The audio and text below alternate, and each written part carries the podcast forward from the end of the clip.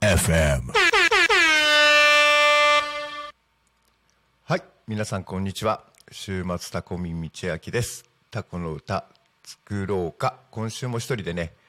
始めさせていただきます。今日もまたいい天気でね来る途中なんかすごいすごいすがすがしい気分でね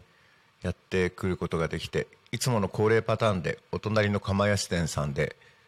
天ざるそば950円をいただきましてはいここに今座っております。まあそれがねいつものパターンなんでなんかロ,、うん、ローテーションになってるのかな？今度違うメニューに行ってみようかななんて思いながらランチをしてはい前の番組の収録をモニターで見ながら時間をね来るのを待ってて始めました。まああの今横浜の方からね昨日夜帰ってきてで朝起きてここへというパターンで来てるんでまああれかないつも通りの生活ですね、えー昨日もあの横浜から横浜って言っても広くて私が今いるのは新横浜、えー新幹線に乗ると東京品川新横浜の順番の新横浜の駅のから歩いて20分ぐらいのところ。まあその辺に一番最寄りの駅でもね徒歩でね2キロ弱あるんでまあ東急東横線に乗るか JR の品川じゃないよ新横浜行って、えー電車に乗って横浜出てか東急でぐちゃぐちゃぐちゃっと来るか2択なんですけどまああとあれか市営鉄道のブルーラインもあるのか。まあ一番最短で来れる方法が新幹線なんでね。もう新幹線の回数券も買っちゃいましてで新幹線飛び乗ってね品川まで来てで総武線快速で千葉まで帰ってくるっていう生活を今 週末になるとしてるんですけどまあ新幹線ねコロナの時は私コロナで一番ひどかったとえ2019年？20年か？よく覚えてねえや。あのこの辺も台風でねあの停電になって大変だった時あの台風の時に長野県であのニュースで皆さん見られたかと思うんですけど新幹線が水没しちゃってる報道見ましたよね。あのそばにまあ仕事絡みで下水処理場がございましてそこの災害復旧工事にね行ってました。まあ周り何もなくてあの埃の世界。でリンゴ畑のリンゴももうね収穫できないような状況。であのリンゴの実が落ちて発酵してお酒になってんじゃねえかなぐらいの勢いのね状況の中に行ってたこともあるんですけどその時の新幹線あのコロナも騒がれて確かあの頃ってあの何？新幹線自由席ガラガラ指定席なんぞは1両に1人か2人しかいないような状況でね新幹線走ってて駅の中の立ち食いそば屋さんのおばちゃんが「JR さん空気運んでるよね」なんて言ってたんですけどね。まあその時に比べたらねもう外国の方も新幹線乗ってるし、えー何？あの日本人の方もね旅行だろうなという人がいっぱい電車乗って移動してるんで JR 東海さんニコニコなんじゃないかなとこれから取り返すぞと思ってんじゃねえかななんて思いながら 昨日ね帰ってきました。まあ今週のねあの昨日今日の行動についてはこの程度にして本題に入っていきますかね。じゃあそろそろ始めましょうか。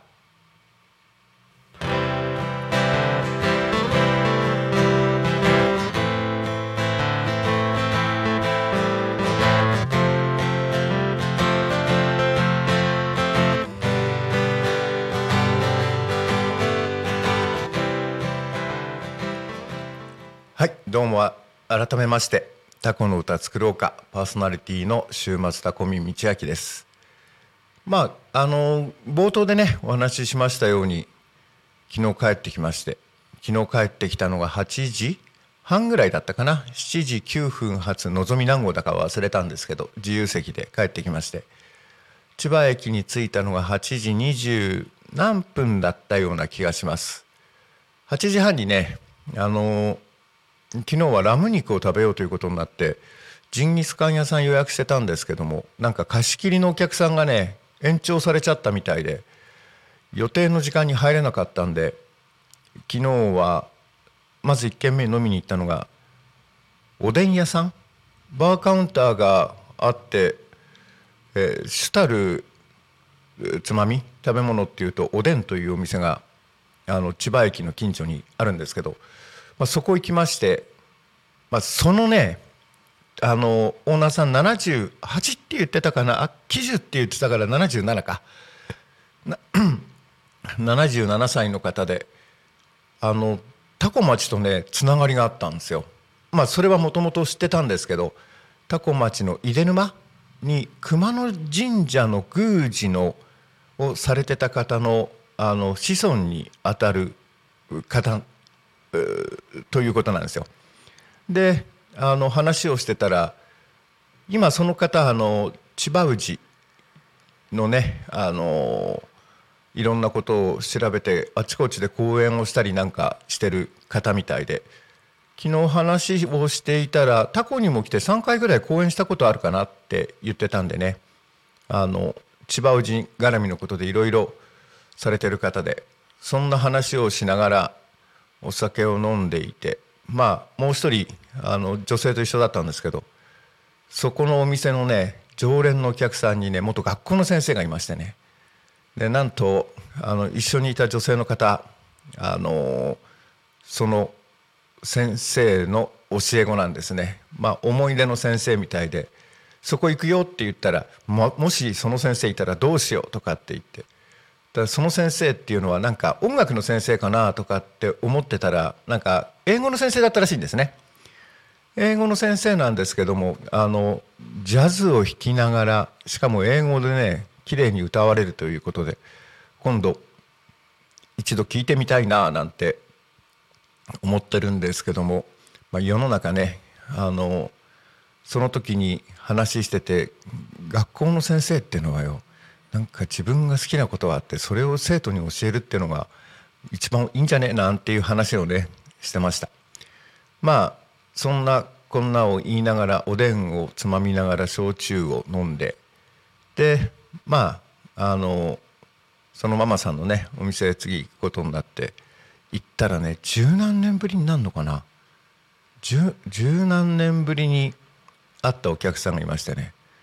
この方もねちょっと経歴変わってて。経歴変わってるっていうかあの皆さんあの競輪って知ってます？自転車のレース。あれの元競輪の選手でペダルこいでた人で。で久しぶりに会って「おお!」っていうことでスイッチ入っちゃいましてえらい勢いで飲んでね。で12時ちょっと前に「ややばい」と「今日ここあるぞ」と。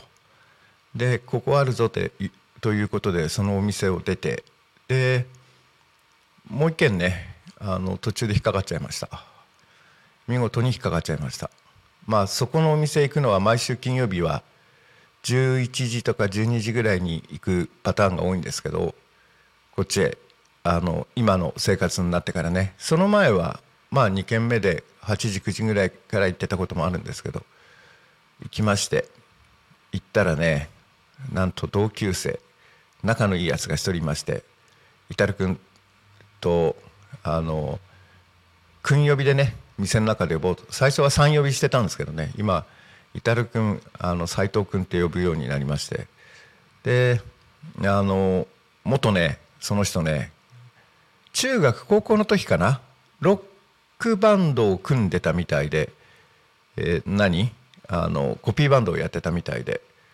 で2人ともねお酒入ってエンジンがかかるとね何を始まるかっていうとね昔のね懐かしい歌をね凄まじい勢いで歌い始めるんですね。で何回か会った時今年の夏ぐらいだったかな歌い始めててね80年代のアイドルとか70年代のアイドルとかいろいろこうマニアックな歌まで歌い始めてカラオケでね歌える歌がなくなってきてね何をしたかって言ったら中学の時何音楽聴いてたとかっていう話になって、まあ、聞いてたのは何々聞いてたよなとかって言っていやごめんその頃から俺あのクイーンとかさベイシティローラーズとかそっち行っちゃったんだよとかって言ったらあの言ったのがね英語の授業の時さ中学の時さあの Monday Tuesday Thursday って英語のさスペルの時にさ歌歌っ歌ったやつにねとかって言ったら「おやった!」っていうことになってなんとねベースティーえサタディーナイトフィーバーナイト違う。なんだっけ？なんかあの英単語出てくる。SATUR って出てくるね。その歌をね2人で歌うか。俺は英語喋れんぞと。でもなんとかなるべ。っていうことでね2人であのそういうのを歌ったりとかねなんかするようなねバカなね飲み友がいるんですけど。皆さんもねまああの小中学生高校生とかまだ未成年の方ダメですよ。ね、そういうあのお酒のはあの法律で禁じられてますからね。はい。あとあの車を運転される方も飲んじゃいけないんで。まあね残ってなきゃいいのか。でも乗る前にアルコールチェックだけ忘れずにみたいな。はい。そういう感じで飲んでる飲み友達がいて昨日もこの収録の前の日にはね必ずそこでカラオケを7曲から8曲最低でも歌って「何やってんの?」って言われるんですけど「いや発声練習」って言ってであの店の女の子たちはね知ってるんで「斉藤さん明日あれあ違うかこのラジオでは道明さんか道明さん明日あのラジオ収録収録だから発声練習に来てるから」って言って凄まじいけど昨日も7曲か8曲歌って「よし帰る」って言って帰ってね朝までしっかり寝てで久しぶりに家帰ってあのスマホのねアラームセットしてあったのがいつもの生活なんで6時ぐらいになるんですけどまだ爆睡しておりましてあの女房に蹴飛ばされて「止まらない」とかって言われてねまあ止めて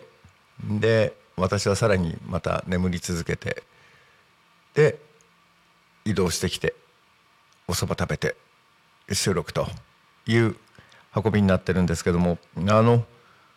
休みの日にね朝から晩までずっと寝ててえなっていう願望がね最近出てきて前は何かしなくちゃいけねえとかって思ってね朝起きるとこそこそ動いてたんですけどなんかねスロスローになったというか、うん、何もしない時間がね欲しいなって思うのは年なんですかね。これこそこそこそこそなんかやってねえといけねえってまた脅迫観念に追われてね動くようにまたチャージされるとなるのかなとかって思いながら今日もここで空を眺めてはい田園風景と山青い空を見ながら収録しております。雲一つない。気分いいですね。えー、あのその熊野神社のあの宮司宮司さんのお、ま、お孫かひ孫になると思うんですけど話してたのは学校の先生ってでもなるか教師がねいいんじゃね？えとかって言ってねあのいう話をしててで中学の時のね担任の先生の話をしました。あのご存命だといくつなんだ？俺よりも20いくつだからもう90歳ぐらいになられるのかな、えー、まあこのラジオを聞いてて教わったことある人もいるかもしれないですけど私が中学にいる時には尾形典子さん尾形典子先生尾形先生って呼んでましたけど美大を出てラジオのパーソナリティをされててで放送事故を起こしてクビになってで教員になったって言ってたように覚えてます。で、えー、それからね、えー、まあ放送委員会のの顧問とかされてたんで放送台本の作り方とかねそういうことを教わったって記憶があります。でそのそれがね社会人になってからまさか役に立つとは思わなかったんですけどね。私あのお客さんが主催する技術研究発表会というところで発表することになりまして私がいくつの時だ？えっ、と93年なんで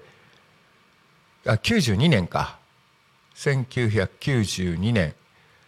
92年なので私が29結婚する前の年ですね。30で結婚したんで。の時に4月ぐらいにねいきなりねあの事業所であの仕事をしてた。席は本社にあったんですけど事業所で応援に行ってた私のところへ電話がかかってきて当時あの携帯ないんでね会社の電話へかかってきて固定電話ですよね今で言うね。黒い電話じゃなかったですけどファックス機能があったんで。で電話がかかってきて「斎藤明日から本社来い」と4月1日付だったかな。4月1日からあの本社来いとで「はい分かりました」って言って本社行ったらその時のね上司もねまたねあの俺より確か22歳上なんでもう亡くなってしまったんですけど3年ぐらい前にね、えー、82歳か生きていれば。なる方なんですけどこれから9月に、まあ、行ったことあるよな技術研究発表会なはあります。うちやることになったからと。でこれやれと。でやれって言われたからにはやらなくちゃいけないのかなということで。でまたねハイカラな上司でね面白い方でもう勝負だと。勝負に負けたらクビなと。勝ったら主任なと。人生かけてこの発表会をやれと。サラリーマン人生ですよね。あの会社の中のビジネスマンとしての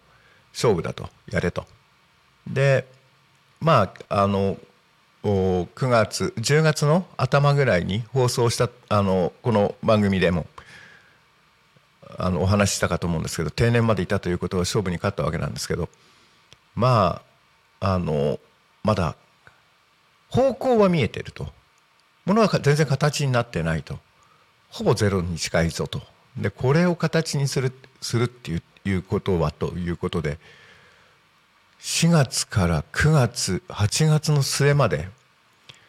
自分ではその発表会の台本を書きながらものは設計屋さんが書いたやつをあ書いた図面を工場に試作に出してで帰ってきたものを自分で組み立てて週末テストに行ってでテストが終わったら改善点をまたピックアップして設計屋にフィードバックしてで設計屋が出てきたのをテストしてって言いながらその発表のね台本を書くということをやってたんですけどその時にね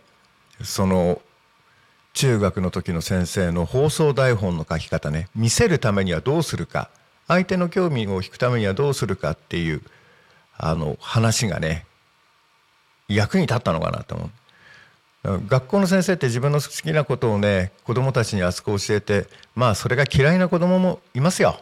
それはしょうがない。でもそれに興味を持ってくれる子供がいてそれを人生の中でね役立たせられるためのが学校の先生の仕事って私はその時に感じましたね。はい。まあこれが中学高校ってだんだん細かなねことを勉強していくようになってであの興味を持ったことを勉強しに最終的には大学行くんだろうが、うん、まあ今の大学の生き方ってまあ俺がの時代でもこう方向が変わってきてね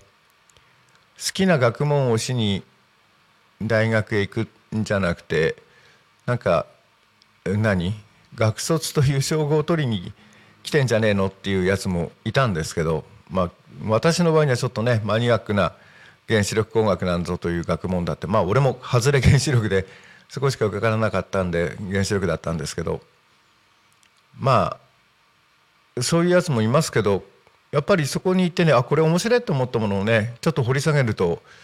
人生豊かになるのかなって思ったりもしてたりしてました。全然音楽の話とは関係がない。まああのその中学の時の先生に行くとの話に戻るとね音楽の話になるんですよ。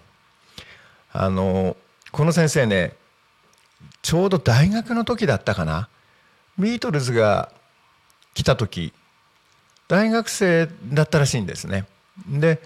コンサートを見に行くために授業をサボってコンサートを見に行ったりとかなんかしたらしいですよ。でなんかの表紙で FM 放送局。いあの当時 FM の放送局って何局あったか知ってますか？当時。ちょっと思い出してくださいよ、ね、若い人は今いっぱいあるけどね。千葉にもベイ FM があったりとか放送大学があったりとか天下の NHK さんがあったり東京 FM さんがあったり、えーあと何？NAC5 とかいっぱいありますよね。あと神奈川行ったら浜ラジか横浜。昔 FM 横浜って言ったんですけど当時ねあった FM 放送局って東京 FM 今ん？東京 FM でいいんですよね昔 FM 東京って言ってであと NHKFM の FM 放送局って2局しかなかったんですそのうちのでも FM 放送でやってたっていうことは天下のね NHK さんじゃないだろうと。となってくると東京 FM かなと思ってまあ放送局まで聞かなかったんですけど思っておりました。でまあ中学の時にねラジオのパーソナリティになりたいという夢があったんですけど全然違う方向の学問の方へのめり込んでいってしまったんで全然関係ない世界に行ってしまってでひょんなことでねここでこういうふうにしてマイクの前で喋らせていただいてるのはまあこの年にしていこう夢を人生の夢を完結したぞと。あとは人生の中でやりたいこと何個あるんだってそれを一個ずつこれからね死ぬまで潰していったら俺って時間あるのかななんて思う時もあるんですけども。まあその東京 FM さんってあのこれ調べていただければ分かるんですけど我が母校を始めたんですよ。某三流次第の東海大学が実験局で始めたのが確か東京 FM になってるはずです。45周年の記念放送の時にその辺の話をしててうちの息子どもが福山雅治大好きだったんで当時。福山雅治のその東京 FM の番組を聞きながら45周年番組を聞いてたら「パパの行ってた大学始めたんだ」とかって「そうだよ」ねいろんなこう六大学とか頭のいい大学いっぱいあるんですけど大学で放送局を始めた学校っていうのは日本広しといえどもうちだけだろうとね思って息子にあの胸を張って言いました。パパの大学入学式あの来賓に東京 FM 代表取締役が来るんだよっていうね。まあ話をしたしたりとかあの何？放送大学じゃないけど通信制の高校のねあの番組があったりとかしたんでまあね音楽だけ流してるラジオじゃなかったのかなと思ってました。まあそんなこんなでこんな人生を歩んでるんですけどあの昨日も昨日の話学校の先生の話からねそんな超音楽とは関係ないような話になったんですけど皆さんいろんなねジャンルの音楽聴かれたりまあ中にはね演奏されてたり曲を作ったりされる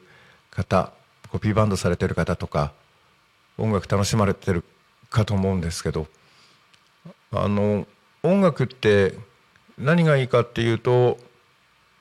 まあ嫌なこともそれをね好きな曲を聴いてると忘れられる、まあ、昨日の私の場合には私のね心境にね今の心境にね近いような曲を歌ってしまってやべ失敗したかなとかって思いながら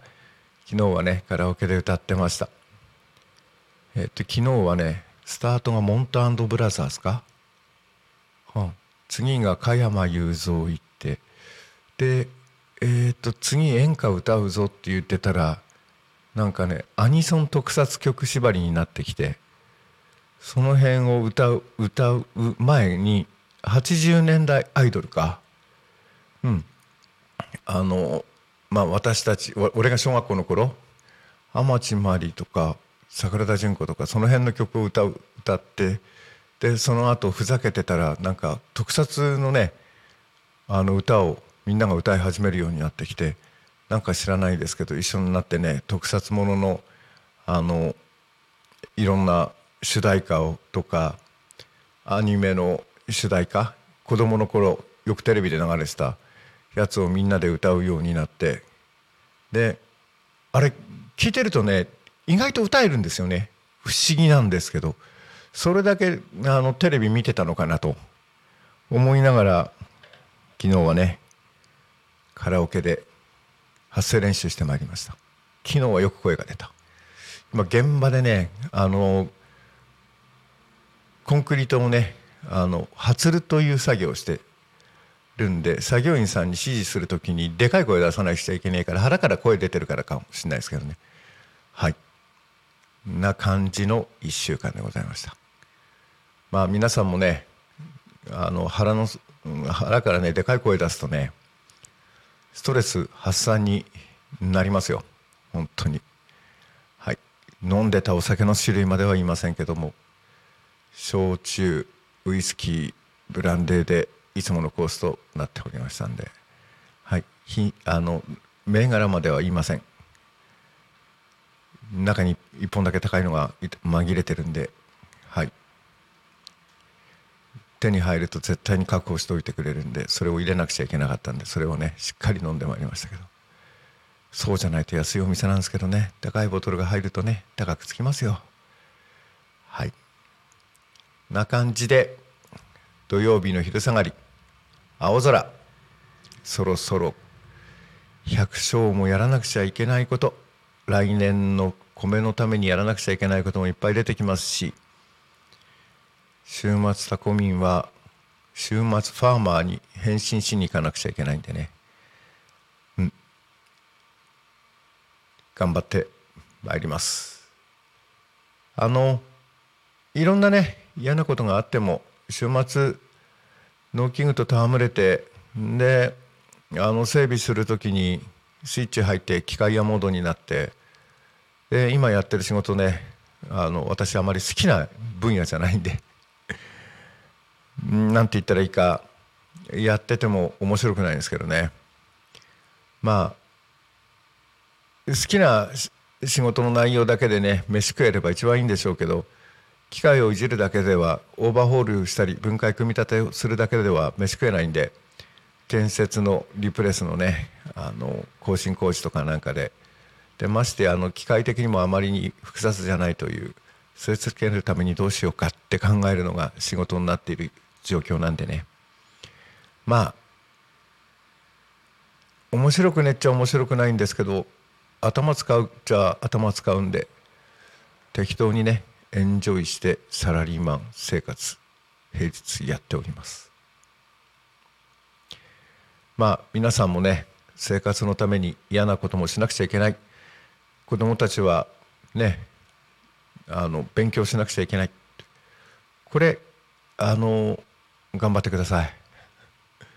あまり勉強好きだった好きではなかった親父なんですけど一応三流とはいえ大学まで行けたんで自分の好きなことがあったらねそれを掘り下げて。そうするとなんか面白いこと見つかんじゃねえの？っていうのがはい。私の思うところです。掘る掘り下げる。うん。ですね。音楽で掘り下げるもよし。芸術で掘り下げるもよし。まあ飯食えるかどうかっていうのは二の次で生活のためにはねまた別の方法で糧を得れば良いのかなと思いながら。今週もたわいもない話で終わってしまいました。皆さんどうもご視聴ありがとうございました。それではいつもの挨拶でおしまいな。